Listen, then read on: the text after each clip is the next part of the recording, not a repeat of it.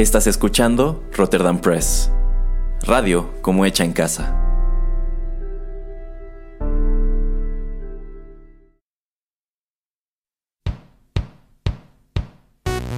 Esto es Rotterdam Chips, pedacitos de nuestra biblioteca que compartimos contigo.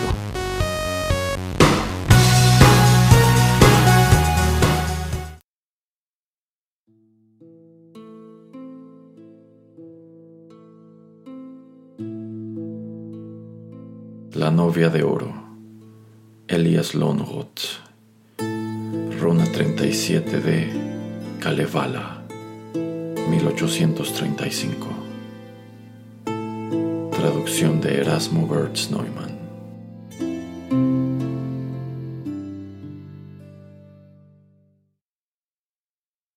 Ilmarinen, artista del metal, se lamentó un día y también un segundo.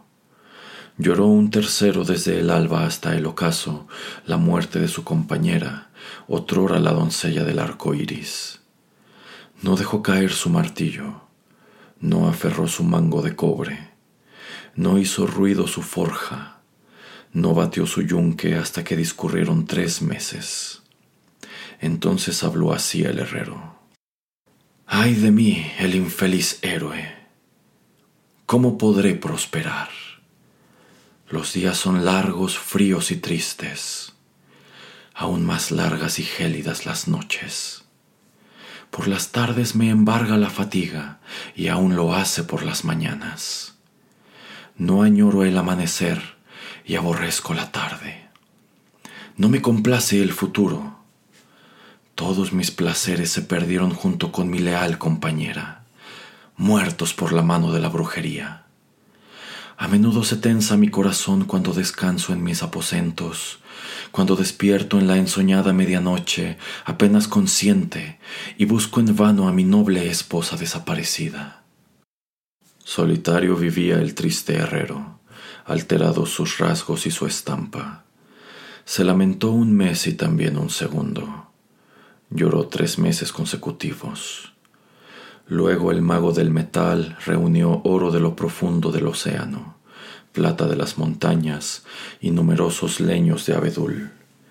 Cargó de haces treinta trineos, redujo la madera a cenizas, las arrojó al horno, colocó el oro en las brasas y atravesó encima una pieza de plata tan grande como son los corderos en el otoño o las liebres en el invierno posicionó a sus sirvientes en los fuelles para fundir los mágicos metales. Los sirvientes trabajaron a prisa. Sin guantes ni capuchas avivaron las llamas del horno. Ilmarinen, mago herrero, trabajó incesante su forja, resuelto a crear una novia de oro y plata. Mas los obreros fallaron a su amo. Desleales manipularon los fuelles. Así pues, el artista Ilmarinen avivó las llamas con el poder de su magia. Sopló un día y también un segundo. Sopló un tercero desde el alba hasta el ocaso. Luego asomó al horno, ansioso por ver una imagen levantarse de entre los metales fundidos. Emergió del horno un cordero. Se levantó de entre el fuego mágico forrado de una áurea y cobriza lana surcido con hilos de plata. Su estampa a todos regocijó, salvo a Ilmarinen. Entonces habló así el herrero. Que el lobo admire tu gracia.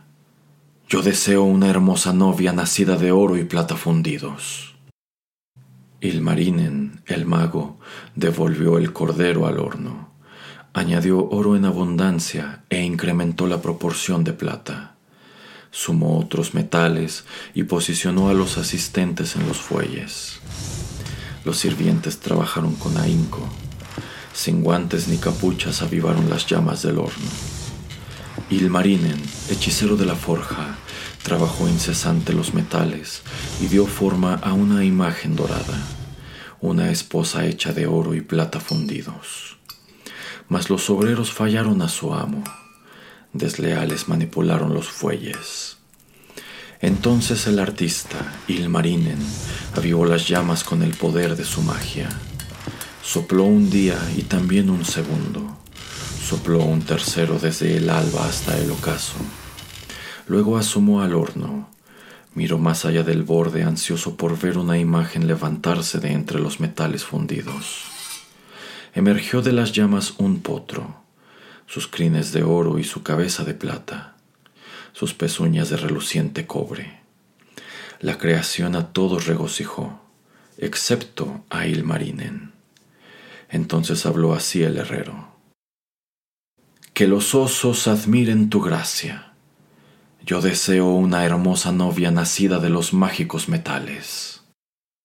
Entonces el creador de maravillas devolvió el potro al horno añadió una mayor cantidad de plata y oro en la debida proporción. Posicionó a los asistentes en los fuelles.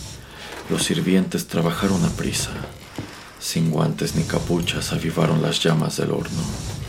Ilmarinen, el mago, trabajó incesante su hechicería y dio forma a una doncella dorada, una novia hecha de oro y plata fundidos. Mas los obreros fallaron a su amo desleales manipularon los fuelles. Entonces el herrero, Ilmarinen, avivó las llamas con el poder de su magia. Sopló un día y también un segundo. Sopló un tercero desde el alba hasta el ocaso. Luego asomó al horno. Miró más allá del borde, seguro de que vería levantarse de entre los metales fundidos a una doncella. Del fuego emergió una virgen, sus cabellos de oro y su cabeza de plata, hermosos sus rasgos y su estampa. A todos embargaron la sorpresa y la maravilla, salvo al mago y artista. Ilmarinen, herrero, forjó incesante, noche y día, a la novia de su creación. Dio pies a la doncella, al igual que manos y brazos de oro y plata. Mas sus pies no andaban, ni podían rodearlo sus extremidades. Le forjó orejas a la Virgen, mas éstas no podían escucharlo. Le esculpió una hermosa boca y la dotó con ojos relucientes. Mas la boca mágica estaba muda y los ojos carecían de vista. Entonces habló así Ilmarinen. Sería sin duda una doncella invaluable si tan solo pudiera hablar con sabiduría, si al menos exhalara el aliento de Uco. Hizo yacer a la Virgen en su sedoso camastro, en su suave lugar de reposo. Y el marín encalentó el baño, preparó el servicio, reunió cepillos plateados y vertió tres recipientes de agua cristalina para lavar la imagen para lavar a la hermosa doncella de oro. Completa la labor, Ilmarinen, deseoso y confiado, colocó en el lecho a su novia dorada, la hizo yacer en su suave lugar de descanso. Hizo que le llevaran numerosas sábanas de seda, solicitó pieles de oso, tres de ellas, y ordenó siete frazadas de lana para mantenerse caliente mientras dormitaba junto a la imagen que forjó con los mágicos metales. Cálida la mitad de Ilmarinen envuelta en pieles y mantas, helada aquella en contacto con la doncella, con su novia de oro y plata. Una mitad tibia, la otra sin vida, helada de frío. Entonces habló así el artista. No nació para mí esta virgen hecha de mágicos metales fundidos. La llevaré a Vainola, se la obsequiaré al anciano Vainamoinen para que sea su compañera, para que lo conforte en su vejez. Ilmarinen, desconsolado, llevó a la virgen hasta Vainola, a las llanuras de Kalevala, y habló así a su hermano. Oh ancestral Vainamoinen, Recibe gustoso esta imagen. Hice a la doncella cautivadora y agradable, hermosos sus rasgos y su estampa, para que te acompañe en tu vejez. Vainamoinen, viejo y sagaz, contempló maravillado a la Virgen, a la hermosa novia dorada, y habló así a Ilmarinen. ¿Por qué me traes a esta doncella? ¿Por qué le traes a Vainamoinen una novia hecha de oro y plata fundidos? respondió así Ilmarinen. ¿Por qué habría de traer esta imagen si no con las más nobles intenciones? La traje para que te acompañe en tu vejez, para que sea alegría y consuelo ahora que tus días están llenos de dificultades. Habló así el noble Vainamoinen. Hermano mágico, creador de maravillas, arroja a esta virgen de vuelta al horno Devuelve tu dorada imagen a las llamas, forja con ella mil artilugios. Llévatela a Estland, a las llanuras de Polla, y que por sus maravillosos poderes se batan allí en duelo mortal. Que sirva de trofeo para el vencedor. No es para mí esta novia de ensueño, tampoco para mi digno pueblo. Jamás desposaré una imagen nacida de los mágicos metales. Jamás desposaré una doncella plateada jamás desposaré una virgen dorada. Entonces el héroe de las aguas reunió a su gente y enunció palabras de antigua sabiduría. Que cada hijo de Northland escuche, sea pobre o afortunado. Jamás se inclinen ante una imagen nacida de oro y plata fundidos. Jamás mientras el sol ilumine, jamás mientras la luna brille, elijan a una doncella de metal a una novia hecha de oro. Fríos son los labios de la doncella dorada. La plata exhala el aliento del dolor.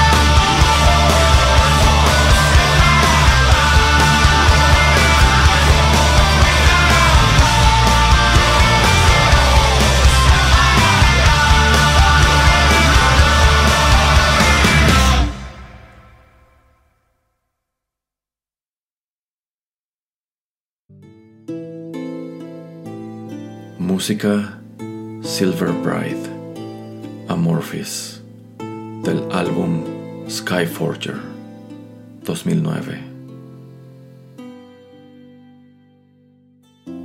Esta fue una producción de Rotterdam Press.